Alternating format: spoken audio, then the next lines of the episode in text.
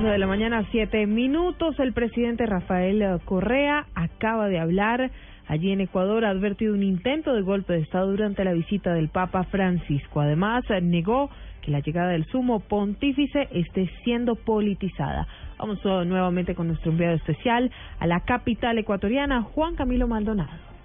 El presidente de Ecuador, Rafael Correa, lamentó que la histórica visita del Papa Francisco se dé en medio de un ambiente de intensa polarización política e insistió en que sectores empresariales y de oposición buscan darle un golpe de Estado y desestabilizar al país previo a la llegada del Santo Padre a Quito. Y vean el mensaje del Papa Francisco y con quién coincide ese mensaje y con qué coincide ese mensaje modestia aparte con lo que tratamos de hacer. Pero le pedí que me pongan las vallas, porque dicen que porque hemos puesto esto en las vallas, estamos politizando la venida del Papa.